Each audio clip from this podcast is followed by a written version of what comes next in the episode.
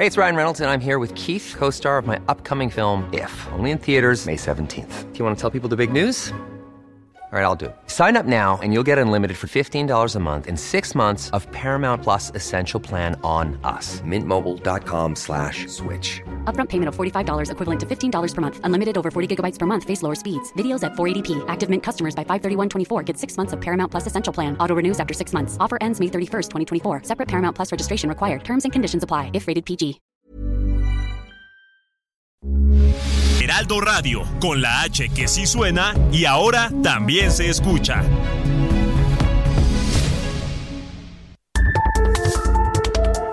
Las coordenadas de la información. Con Alejandro Cacho.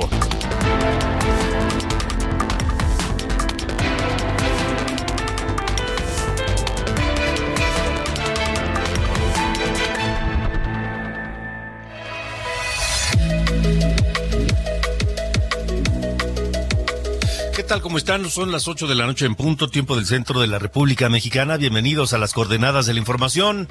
Este lunes 31 de julio de 2023. Termina el séptimo mes de 2023. Termina julio y el año sigue yéndose como agua. Bienvenidos todos a las coordenadas de la información. Gracias por permitirnos estar con ustedes la próxima hora con información, con comentarios, con opiniones, con reflexión en torno de lo que pasa en México. Les saludo a nombre de este equipo, Diana Bautista en la jefatura de información, Ángel Arellano en los controles, en, en la producción, Ángel Arellano en la producción y Ulises Villalpando en los controles. Yo soy Alejandro Cacho y aquí comenzamos las coordenadas de la información.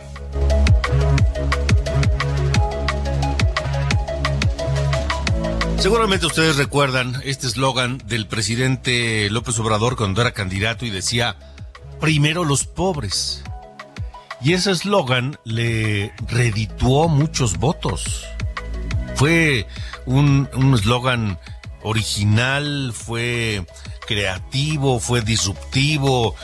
Y además, bueno, pues los gobiernos anteriores hicieron todo para que fuera muy eh, sensible, digamos, en el ámbito de la ciudadanía, en buena parte de los mexicanos. Primero los pobres, decía, y sigue diciendo Andrés Manuel López Obrador. Pero ahora sí que hay otros datos. Porque en la más reciente encuesta nacional de ingresos y gastos de los hogares que lleva a cabo el INEGI, los recursos que el gobierno de López Obrador destina al combate a la pobreza no llegan a los más pobres. Pero los que menos lo necesitan, los más ricos, reciben el triple. ¿Cómo? Pues no eran primero los pobres. Esta noche platicaré con Luis Javier Cortés, politólogo experto en políticas públicas y de salud acerca de esto, de por qué los pobres, los que más necesitan estos apoyos, no están siendo los principales beneficiarios.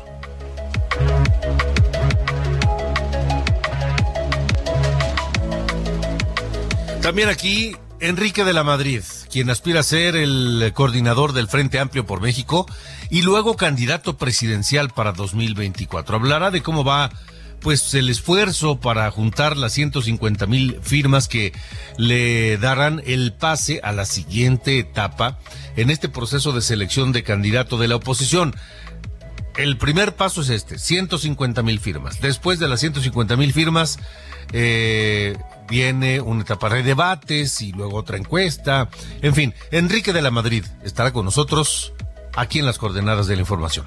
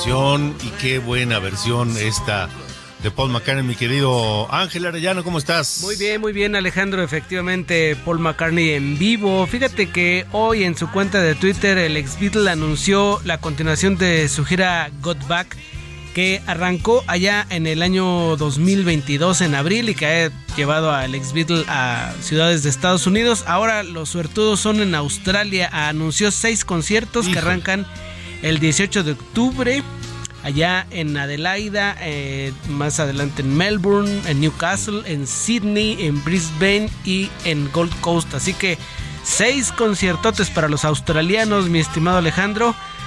Pues a disfrutar Alex Beatle en esta gira que está ya pues ya confirmada y ya me metí hasta los boletos y todo, pero todavía ¿Ah, no sí? están este, todavía no están disponibles los precios, así que hay que esperarse este. Ahí si quieres ir a Australia, Alejandro, ahí nos apuntamos, ahí nos No vamos. me tientes, Satanás. Nos vamos no de raite, aunque sea, ¿eh? ¿no? Aunque sea, ¿verdad? Pero, Pues, ahí- muy bien, qué bueno, el buen Paul McCartney. buen- Fíjate, es uno de los pendientes que tengo yo. Sí, no pues, lo he visto en vivo. Ojalá, ojalá llegue hasta acá.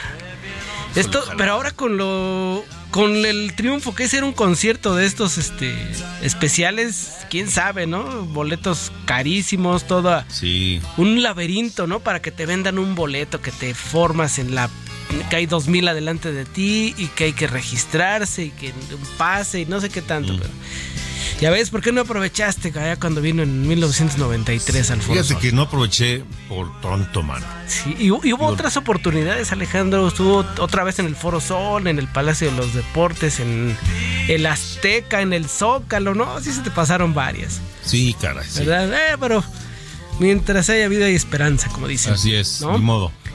Bueno, Está bueno, mi querido Ángel. gracias. ¿Qué más escucharemos hoy? Vamos a escuchar una banda que te gusta mucho, Chicago, también más adelante. Uf, sí. A Cardi B que anda metido en pleitos porque le aventó un micrófono a una una, una Ah, sí. fan le aventó cerveza y que le dio un microfonazo y que Sí, se vi el video. qué cosas, ¿no? Lo peor es que no, no le atinó a la no, que le aventó la no, cerveza. creo que le dio a otra o a Sí. un poli que andaba por ahí.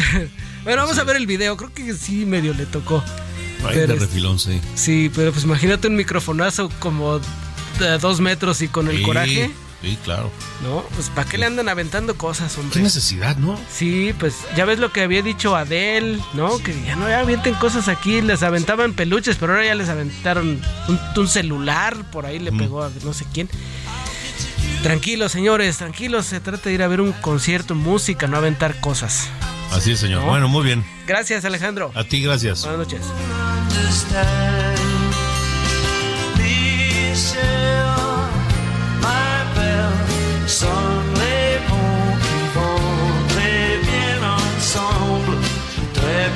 Ensemble. Ruta 2024.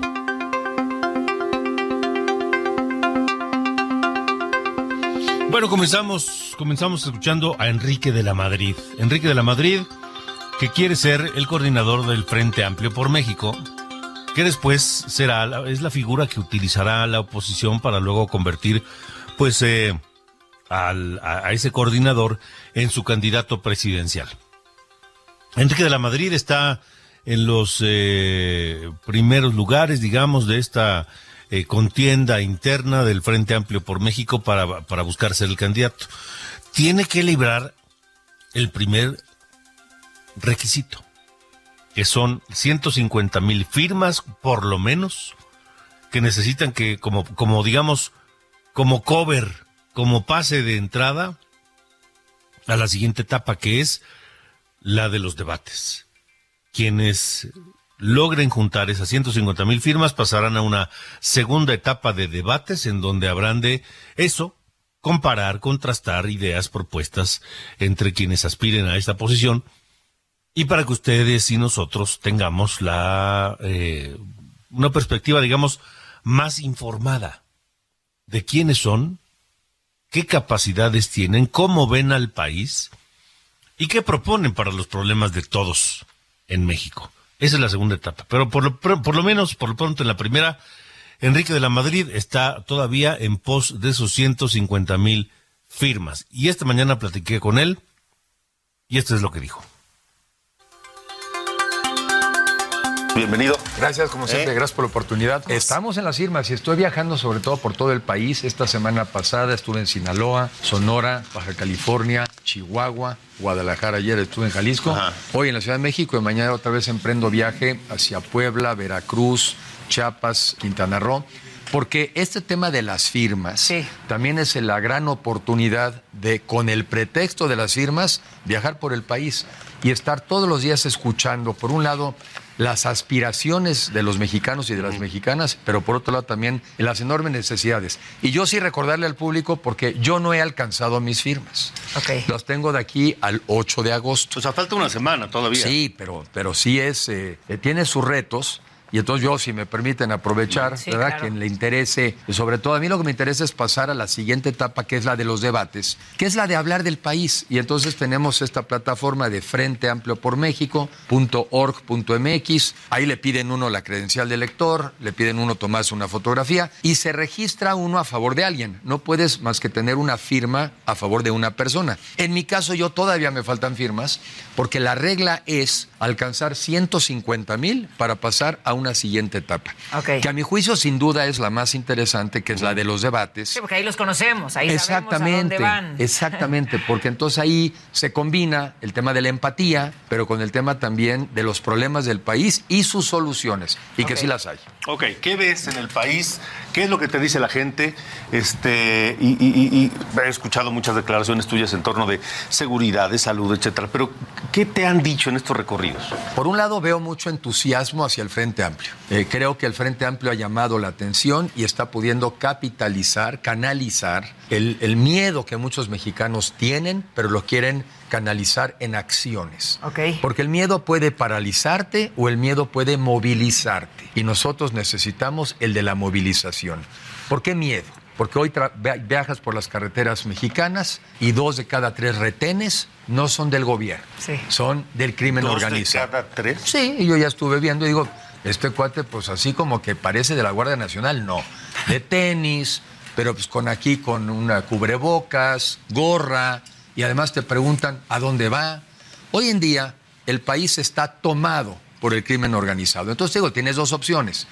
O te da miedo y te paralizas, Sí. o te da miedo y te movilizas. Y yo siento que el Frente Amplio nos está ayudando a muchos a movilizarnos. Temas, estuve sobre todo en área agropecuaria. En los gobiernos pasados habíamos diseñado todo un esquema para proteger la agricultura comercial, porque el 20% de los productores de México produce el 80% de los alimentos. Esa es la agricultura por comercial. Y con el gobierno de Morena le quitaron todos los apoyos a la agricultura comercial y hoy están vendiendo sus granos debajo de lo que les costó producirla. Sí. ¿Qué riesgo tenemos el resto? Ah, bueno, ¿qué riesgo hay? Que esas poblaciones dirán, ah, pues ese es problema de los que producen. No, no, no, porque en esas áreas del país todo mundo vive de la agricultura. El que vende los tractores, el que vende los servicios, el que les vende la comida. O sea, la agricultura en esos estados del país, como en muchos, sigue siendo quizá el principal motor. Entonces, ahí que veo que también hacia adelante, pues vamos a tener que reponer muchos de esos programas que dejaron de existir. Lo veo todos los días. Ayer en, Jalisco, pues el tema también de la impunidad, que ahí sí tengo que reconocer que el tema de la inseguridad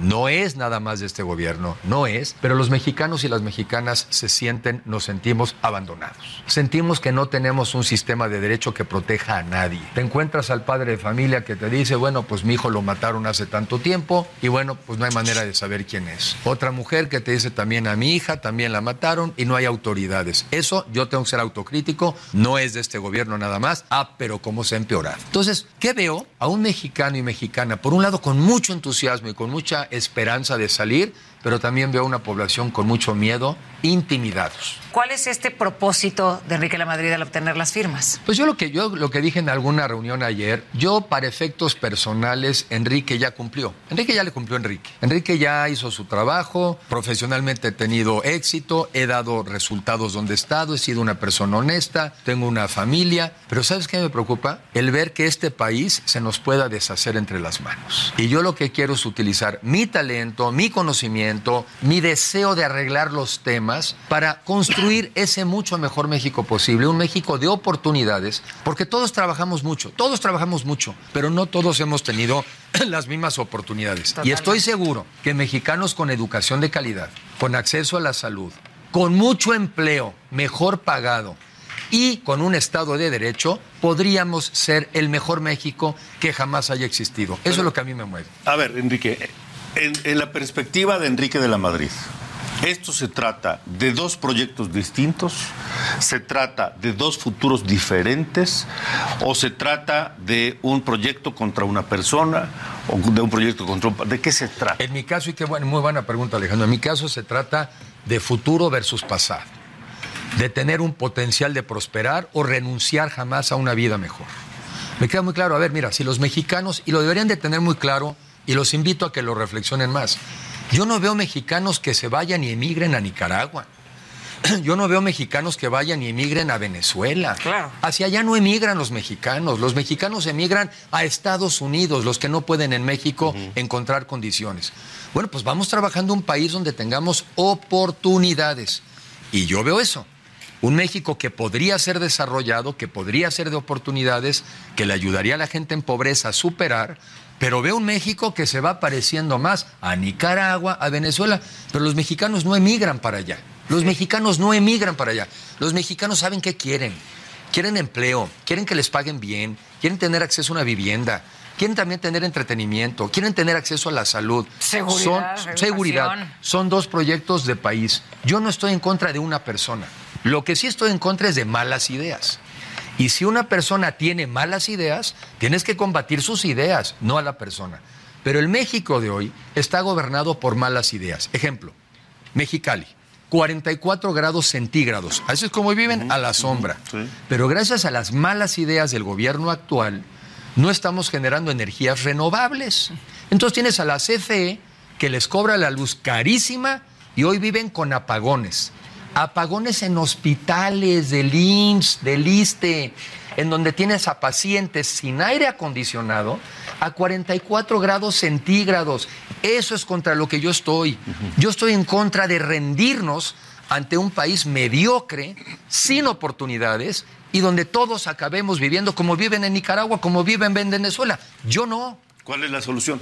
Pues la solución, así, si vamos por orden, lo primero es sacar a Morena del, pa- del poder. Porque Morena hoy es el gobierno de las malas ideas. No es otra vez una cosa personal, pero si estoy en contra de un gobierno que quiere dedicarle 500 mil millones de pesos de pérdidas anuales a Pemex, ¿verdad? En lugar de dedicarlo a las medicinas para los niños con cáncer, en lugar de fortalecer los hospitales y pagarle bien a los médicos, a las enfermeras, un gobierno que sí le alcanza para los espectaculares de sus candidatos en campaña, pero no alcanza para fortalecer las policías. A ver, tú vas a los estados de la República y están abandonados los municipios. Les quitaron todo tipo de programas que tenían para fortalecer policías, para incluso la pavimentación de las calles. El país está en llamas. Sí. ¿Y cuál es la solución? Pues para poner la práctica, primero, sacar de la presidencia de la República a Morena y generar en su momento, cuando podamos hablar de lo que hoy no podemos hablar, pero que todos estamos pensando, tenemos que formar un gobierno que en donde el presidencialismo ya no sea este exacerbado, sino un gobierno donde todos los mexicanos participemos con nuestras ideas y nuestro talento. Sí, eh, hablabas de futuro contra pasado, hablabas de ser autocrítico y aceptar que los problemas que existen no, no radican solo en esta administración. ¿Cómo creer que el Frente Amplio, que de alguna forma también está articulado por personajes de ese pasado, eh, es una opción para ir hacia un futuro distinto? Porque, porque hay que medir también esto a partir de las personas. Y yo sí creo, yo invito a la gente que nos evalúe también como personas. Al final del día, ningún tiempo es igual. Pero también, si hablamos del pasado, yo sí hablo y defiendo cosas del pasado y la gente te lo defiende. Del pasado, ¿qué te dice la gente? Quiero las guarderías del pasado, las estancias infantiles del pasado, las escuelas de tiempo completo del, Del pasado, pasado. el seguro popular del pasado. Quiero que vuelva a haber medicinas del pasado. Quiero defender el INE, que es la defensa de la democracia, del pasado. Entonces es muy interesante el discurso del mexicano, porque por un lado te dicen, no queremos volver al pasado, yo tampoco, además no se puede, pero del pasado lo que servía. ¿qué no estaría yo dispuesto a tolerar? Ningún acto de corrupción de ningún bribón que por sus excesos afectaron a la mayoría de las personas que somos gente correcta y honesta. Siempre son, pues ahora sí, como dicen, la manchita en el arroz. Entonces, lo que, pero del pasado había muchas cosas que ver bien. A ver, el IMSS en el pasado, con sus problemas, es un mucho mejor IMSS que hoy. La, la burocracia, la burocracia que hoy además está en manos de los militares. Tú llegas, tú quieres saber para dónde va México, pues visita el aeropuerto internacional de la Ciudad de México. Para allá va México. Todo lo, es más, ¿cómo va? Se está hundiendo.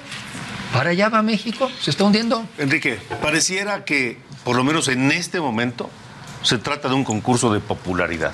¿Qué, qué dice Enrique de la Madrid? Bueno, a ver, yo tengo que reconocer, y soy realista, los que vivimos en una época en el mundo donde también mucho es la política del espectáculo, o hacer eh, un espectáculo de la política. No, no es mi perfil.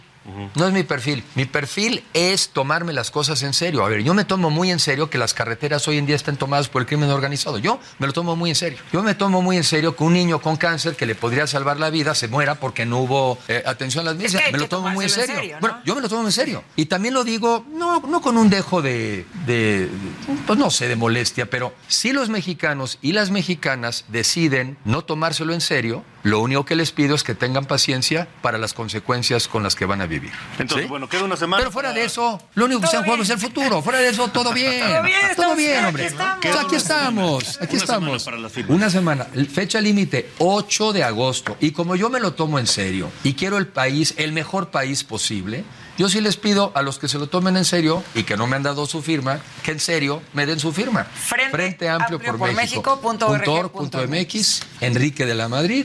Me dan la oportunidad de pasar a las otras cosas, pues para tomar también las cosas que se toman en serio, en serio, y poder también entonces divertirnos, viajar por las carreteras libremente, ir a los restaurantes, que no nos cobren derecho de piso. Hay que tomarse algunas en serio para poder disfrutar la vida de manera tranquila. Muy bien. Gracias por la oportunidad. Gracias, muchas gracias, muchas gracias. Ahí está, ahí está. Firmen quienes quieran participar, métanse ahí al sitio y firmen por quien quieran, pero no se queden al margen. Son las 8.22, vamos a ver qué hicieron hoy los distintos aspirantes presidenciales.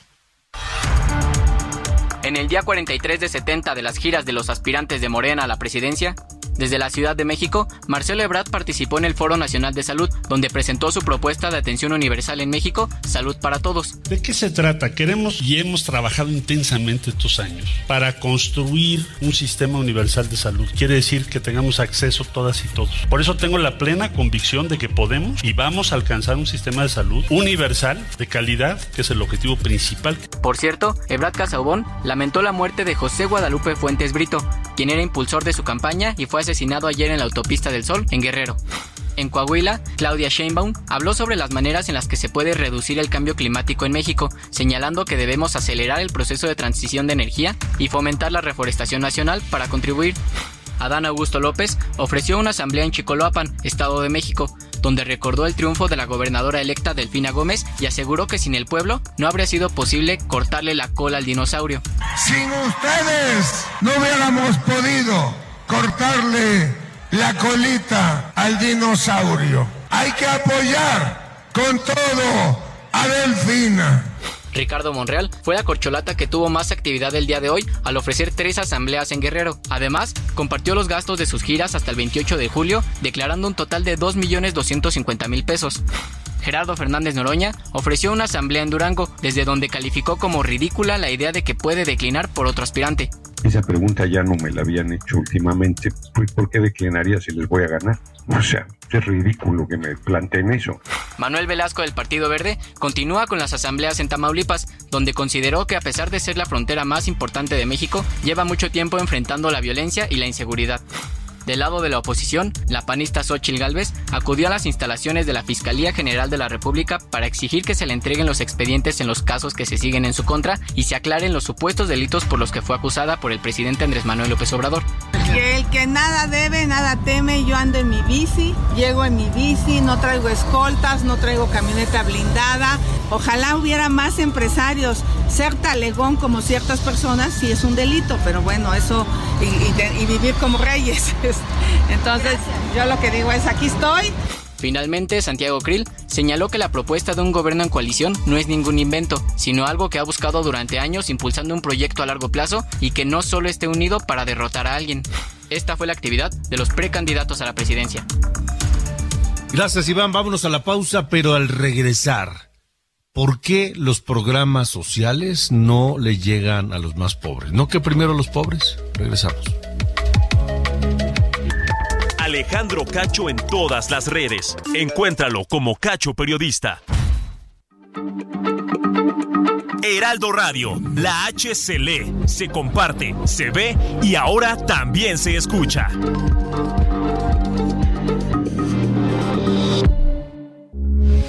Heraldo Radio, con la H que sí suena y ahora también se escucha. Las coordenadas de la información. Con Alejandro Cacho.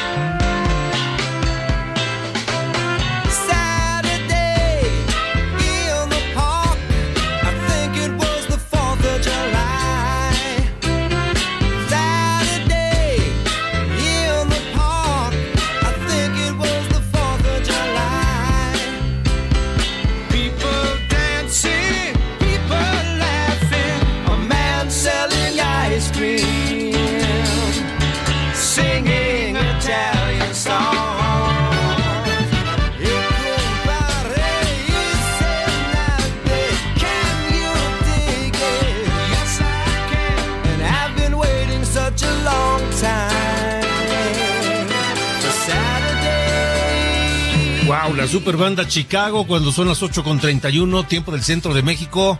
La super banda Chicago con uno de sus grandes temas, Saturday in the Park, sábado en el parque. Que bueno, ha sonado durante décadas. Y siempre, siempre, siempre nos hace vibrar y siempre nos pone de buen humor. La super banda Chicago y Saturday in the Park.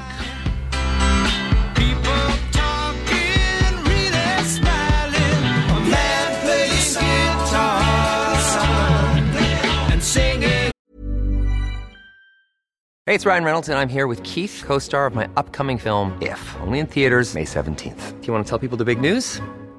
All right, I'll do. it. Sign up now and you'll get unlimited for $15 a month and six months of Paramount Plus Essential Plan on us. Mintmobile.com slash switch. Upfront payment of $45 equivalent to $15 per month. Unlimited over 40 gigabytes per month. Face lower speeds. Videos at 480p. Active Mint customers by 531.24 get six months of Paramount Plus Essential Plan. Auto renews after six months. Offer ends May 31st, 2024. Separate Paramount Plus registration required. Terms and conditions apply if rated PG.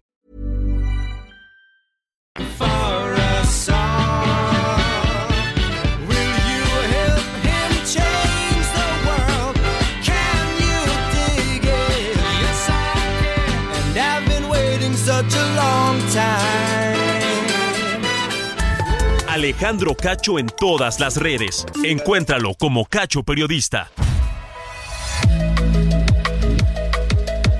Buenas noches, soy Diana Bautista y les saludo con el resumen de noticias.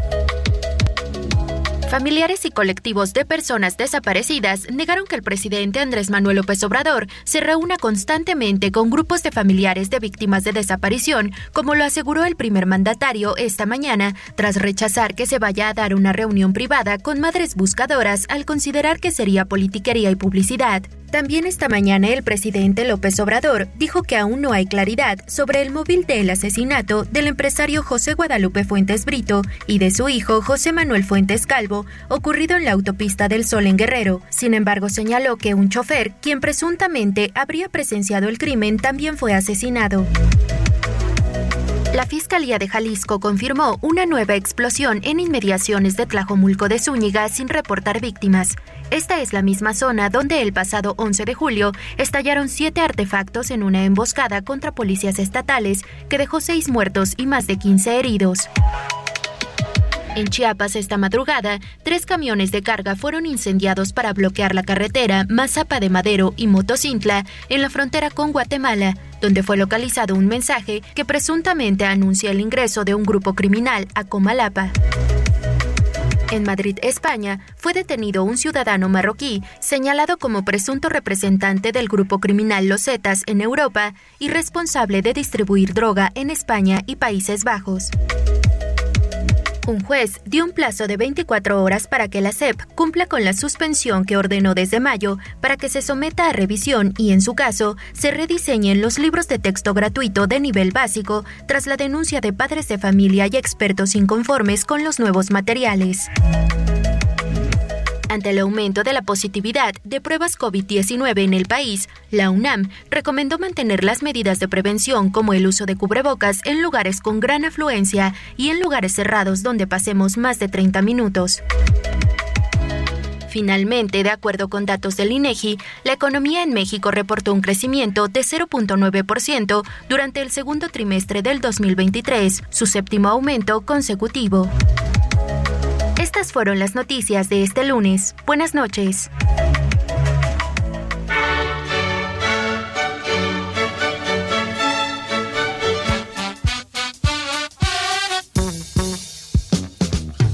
¿Qué pasa, mi querido Sir Allende? Buena semana. Bueno, igualmente, señor Cacho, que empiece todo bien, ¿no? Estoy terminando, el mañana empezamos también mes, todo padrísimo. Oye, a ver, justo por, el, por esto de que va terminando el mes de julio, que es un mes interesante, ¿no? Para aquellos que luego nos gusta echarnos un clavado a, a, los números, ¿no? A la parte medio ñoña y rebuscada, ¿no? Del asunto de las finanzas públicas. Es bastante interesante porque justo eh, la Secretaría de Hacienda eh, tiene informes eh, men- mensuales y semest- trimestrales y semestrales. Entonces, justo al menos julio es un mes pues, choncho, ¿no? En, en cuanto a temas de finanzas públicas. Y tengo varios datos que vale la pena compartir con ustedes porque, eh, pues, para saber, ¿no? Cómo anda nuestro gobierno federal de sus finanzas. Em, entonces, en los primeros seis meses del año, todos los datos que les voy a dar eh, son de enero eh, a junio de este año comparado con el mismo periodo del año pasado. ¿Sale? O sea, 2000 primer semestre de 2023 contra primer semestre de 2022. Los ingresos cayeron 1.6%, lo que es eh, equivalente a 57 mil millones de pesos. Y el gasto subió 3.7%, que es equivalente a 138 mil millones de pesos. Vaya, se gastó más del doble de lo que cayó los ingresos. Entonces, por ahí no está todo bonito y eso evidentemente cualquiera que eh, tenga nociones eh, básicas de finanzas entenderá que eso quiere decir pérdidas y en efecto 395 mil millones de pesos fue el déficit presupuestario que tuvo el gobierno federal en este primer semestre. O sea, se gastaron más de casi 400 mil millones de pesos eh, que no tenían. Bueno, y ese, eh, eso representa obviamente un endeudamiento por la misma cantidad, 395 mil millones de pesos, y es el endeudamiento más alto para un primer semestre de eh, cualquier año en ocho años, en los últimos ocho años que, que hemos tenido aquí en, en registro ¿no? de, de- finanzas públicas. O sea, desde 2015 no se tenía un endeudamiento tan grande. Y eso eh, tiene que ver con, al menos el aumento en el gasto, tiene que ver con el aumento también en el costo financiero, ¿no? En el costo financiero de la deuda. Eso, eh, ese costo financiero subió 34% eh, comparado con el año pasado. ¿Por qué? Pues digo, mucho tiene que ver con las políticas tan restrictivas, políticas monetarias, ¿no? Que han subido tasas de interés en todo el mundo y eso impacta, ¿no? A la deuda pública que tiene México, haciéndola mucho más caro. Y ese aumento es el más grande que ha habido desde 1990.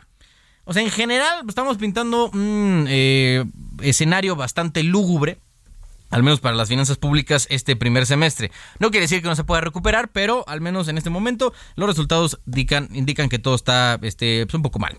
Y nada más para rematar, y, para que vean que no todo siempre en tema de los ingresos, eh, de, de la apreciación del tipo de cambio es positivo, los ingresos petroleros, o sea, Pemex en general, bajaron 151 mil millones de pesos contra el primer semestre del año pasado. Y eso, eh, obvio, tiene que ver tanto con la producción como con el eh, precio del petróleo y sobre todo con el tipo de cambio peso-dólar. Si el peso se abarata, lo que más va a sufrir van a ser los ingresos petroleros, porque eso está casi 100% denominado en dólares. Entonces, pues bueno, por lo menos eso es lo que pinta, señor eh, Cacho, aunado al crecimiento que publicó hoy el INLINEGI, 0.9% trimestral y 3.6% anual, que eh, pinta el panorama financiero económico de nuestro país en el primer semestre del año. No, hombre, pues mu- muchas gracias por tan buena información. ¿eh? Es que hay que empezar la semana con el pie derecho, ya sabes. Sí, sí, sí. muy- con harto optimismo. Exacto, para nada de buenas, irnos a dormir tranquilos. Gracias. Dale. Alejandro Cacho en todas las redes. Encuéntralo como Cacho Periodista.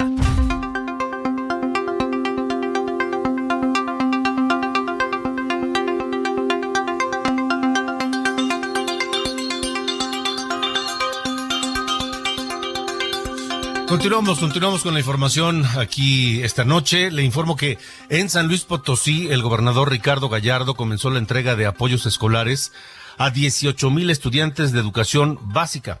Se trata de paquetes de útiles escolares, mochilas, zapatos, uniformes nuevos, todo nuevo, uniformes nuevos, mochilas nuevas, zapatos nuevos eh, y libros de texto gratuitos.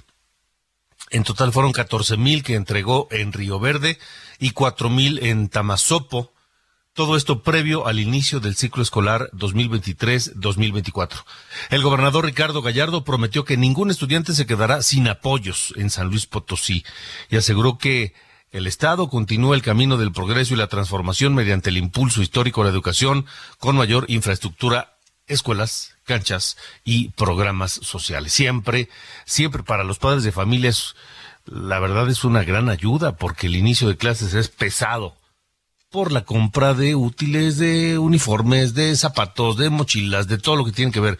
Y cuando los gobiernos entregan estos apoyos, es de lo que más agradecen los padres de familia. 8 con 40. Las coordenadas de la información. Con Alejandro Cacho.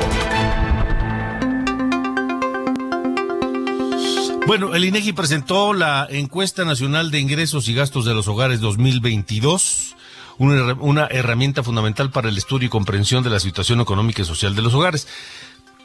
Mire, algo de lo que más llama la atención es que pese a la promesa del presidente López Obrador de que primero los pobres, pues resulta que esto en la realidad no es así, porque las cifras revelan que los recursos destinados a combatir la pobreza no llegan a los que más lo necesitan. A pesar de que el 34% de los hogares mexicanos, de las familias, reciben al menos un programa social. Esto nunca había ocurrido, este- este dato es histórico. El, el, el, el, el dato era 31%, el récord era 31% de los hogares que recibían un apoyo social. 2016, gobierno de Enrique Peña Nieto, pero ahora subió a 34%, pero algo está pasando que no le llega necesariamente a quienes más lo necesitas, lo necesitan. Por eso, saludo esta noche a Luis Javier Cortés, politólogo, experto en políticas públicas y de, de salud, para tratar de entender qué es lo que está pasando. Luis Javier, gracias y buena noche. ¿Qué tal Alejandro? Como siempre, un gusto. Buenas noches. Igualmente, ¿qué pasa? Pues no que primero los pobres. Pues mira, como ya bien lo describías, es un dato muy interesante que nos da el INEGI el jueves pasado, porque si bien es cierto que hay más recursos, es decir, hay más dinero disponible eh, destinado a programas sociales, digamos que la diferencia, si el auditorio, y seguramente tú lo recuerdas muy bien, Alejandro, desde Carlos Salinas, más o menos en 1990, se implementaron programas sociales cuyas transferencias monetarias estaban condicionadas a que el beneficiario realizara eh, una serie de acciones. La más común, por ejemplo, afiliarse a un servicio de salud e ir a consultas eh, recurrentemente. A este tipo de transferencias se les conoce como eh, transferencias condicionadas o focalizadas precisamente en aquellos grupos donde se identifica y se diagnostica que más se necesita un apoyo social precisamente para paliar la eh, desigualdad que impera en este país. Ese programa, bueno, Solidaridad, Progresa, Oportunidades en los sexenios eh, panistas y con eh, Enrique Peña Nieto pasó a llamarse Prospera. Esa era la oferta eh, gubernamental federal para combatir la pobreza y tratar de igualar las condiciones sociales de nuestro país y con la llegada de este gobierno se decide universalizar todos estos programas, es decir, no condicionar a los beneficiarios a que realicen una serie de acciones para ser eh, precisamente eso, beneficiarios de la política del gobierno. ¿Esto qué provoca? Bueno, que le das, si bien es cierto, tienes más dinero, pues lo repartes para todos y esto, eh, de acuerdo a los datos del INEGI, pues ha generado una gran inequidad, porque mientras los hogares más pobres han dejado de recibir más dinero, vemos que eh, el decir más alto, el 10% de la población incluso, ha triplicado su eh, ingreso vía los programas sociales. Es, es un error de metodología, es un error de, de, de origen del programa, que a lo mejor no puede ser generalista, sino otorgarlo a quien lo requiere, no a todo mundo. ¿Dónde está el error?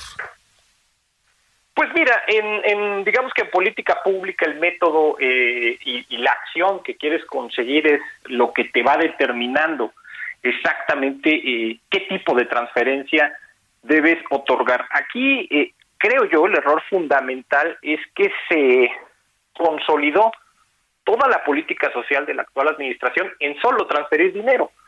Es decir, eh, pasaste de, ser, de, de utilizar la transferencia como una herramienta dentro de la política social, como te, como te describía Alejandro, que te condicionaba a realizar ciertas acciones para tener educación, salud, eh, alimentación, incluso tenían que pasar lista eh, en el sexenio de, de Peña, por ejemplo, eh, los beneficiarios tenían que pasar lista en estos comodores comunitarios y digamos con esa serie de requisitos se les otorgaba el dinero.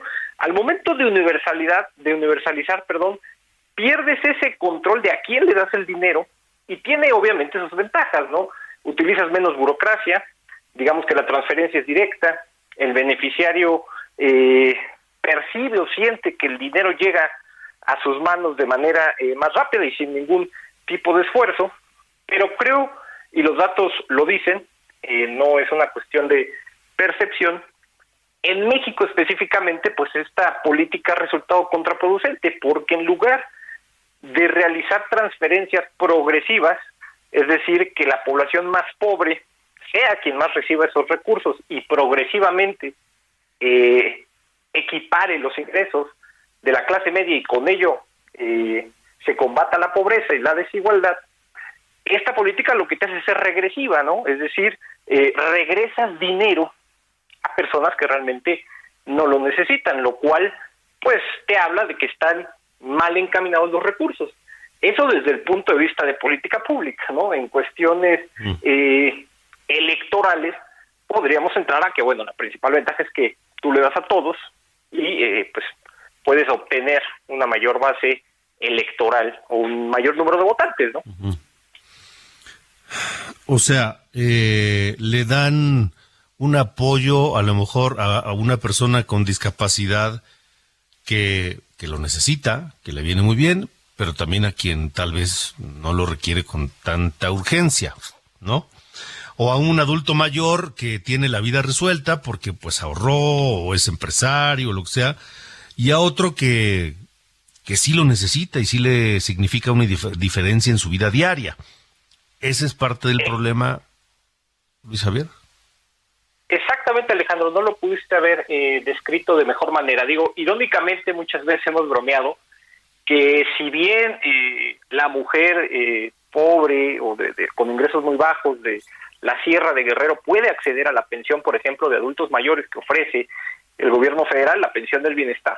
También Carlos Slim puede, puede acceder a esa pensión. Está universalizado ese, ese apoyo, ese recurso.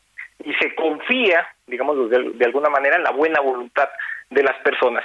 Pero para ponerlo, digamos, en términos, eh, si me lo permites, Alejandro, un poquito más filosóficos, digámoslo, digámoslo de alguna manera, eh, digamos que hay dos opciones. O quieres ser igual, igualitario y llegar, digamos, a la igualdad y le das todo y lo mismo a todos, o prefieres ser equitativo, ¿no? En el sentido de darle a cada quien lo que sus condiciones eh, le exigen. Y creo que parte, o mejor dicho, gran parte de la falla de esta administración es que decidió llegar a eh, pues este esta aspiración de la igualdad social a través de un mecanismo de política pública que lo único que ha hecho es quitar dinero justo a los que más lo necesitan y dárselo, como bien lo, lo mencionabas Alejandro, a aquellos que realmente no, no requieren eh, ese dinero, pero pues tampoco pues, le, le, le harán el feo, ¿no? Y es ahí donde el Estado, a través de su intervención y su mecanismo, debe asegurar, ¿no? Focalizar esos, estos recursos para finalmente, pues, que su política social tenga efectos realmente redistributivos y no eh, restrictivos para la población más Ahora, de, vulnerable. de una cosa, Luis Javier. ¿Qué porcentaje de los programas sociales se entregan a personas que no necesariamente lo requieren para vivir? Por supuesto, pues mira, te podría hablar, ¿te parece bien de, de los eh, del octavo, del noveno y del décimo decir? ¿Qué quiere decir esto? De hogares que tienen percepciones brutas trimestrales de más de 71 mil pesos. O sea, desde mi punto de vista, una persona o un hogar que, que percibe esta cantidad, pues no requeriría una asistencia social. Bueno, pues esos esos hogares actualmente con la con la actual administración reciben o su ingreso se compone eh, eh, el 15% de su ingreso se compone de programas sociales. Esto hace apenas cuatro años era del 9%. Es decir, aumentó la proporción que el gobierno otorga a estos deciles, a quien gana más de 70 mil pesos, por reducirlo solamente a, a estos tres últimos deciles, eh, digamos, a engrosar el ingreso de su hogar a través de programas sociales cuando realmente no, no lo requieren. Eh, y bueno, en términos porcentuales, en, en 2018, uno de cada diez de estos eh, hogares llamados ricos, si queremos verlo así, Alejandro, recibían un programa social. Con la actual administración, hoy es dos. Poquito, el, el, el, el porcentaje exacto es 26%, lo podemos dejar en dos o en tres, de cada 10 hogares reciben un programa social. De ese tamaño, la diferencia entre eh, universalizar y eh, focalizar, como se hacía en administraciones anteriores. Pues Javier, Luis Javier, gracias por haber estado aquí. Este, no veo que esto vaya a cambiar, por lo menos en este gobierno. Y qué pena, porque hay muchos que se están quedando con la necesidad todavía de muchos recursos. Luis Javier Cortés, gracias. Gracias a ti, Alejandro, como siempre, un gusto. Que estés muy bien. Buenas noches. Las 8 con 51. Las coordenadas de la información. Con Alejandro Cacho. Vamos contigo, Elia Castillo, porque el presidente ahora se le ocurrió que el fiscal general de la República sea elegido a través del voto popular. Te escuchamos. Buenas noches.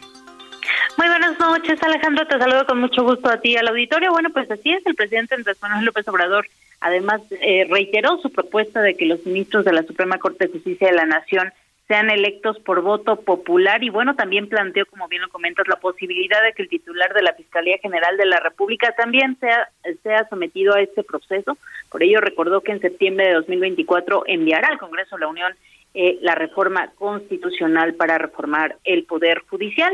Al ser cuestionado sobre presuntas irregularidades en las sentencias de jueces eh, en algunos casos y también de fiscalías en los estados, el primer mandatario cuestionó justamente el actuar de las autoridades y dijo que entre más escrutinio y vigilancia haya del pueblo, bueno, pues es mejor. Escuchemos parte de lo que comentó sobre esta nueva propuesta el titular del Ejecutivo.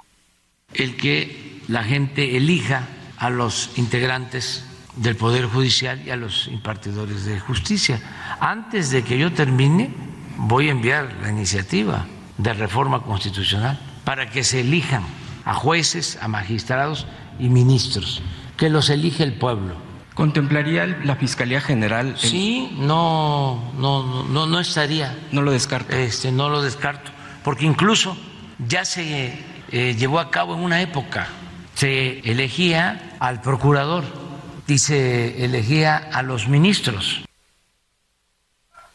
Alejandro, el presidente señaló que la elección popular sería una solución de fondo. De fondo acusó que los ministros de la Suprema Corte de Justicia de la Nación ahora están completamente descarados, bloqueando las iniciativas eh, de cambio todas y apoyando y respaldando a la delincuencia organizada. Por ello, bueno, pues dijo que esta sería una buena opción para terminar con esas irregular o presuntas irregularidades de los impartidores de justicia. Este es el reporte que te tengo.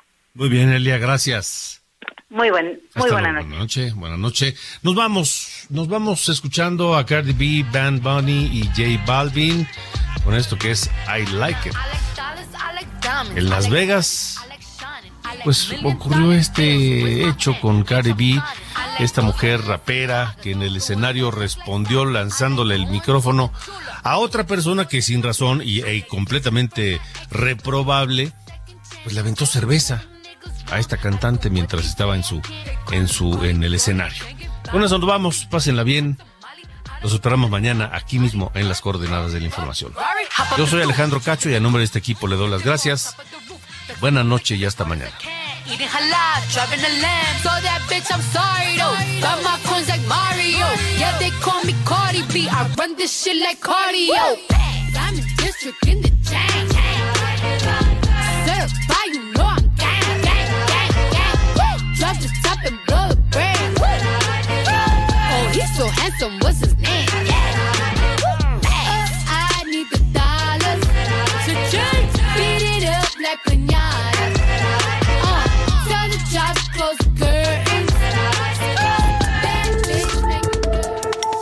Esto fue Las coordenadas de la información con Alejandro Cacho.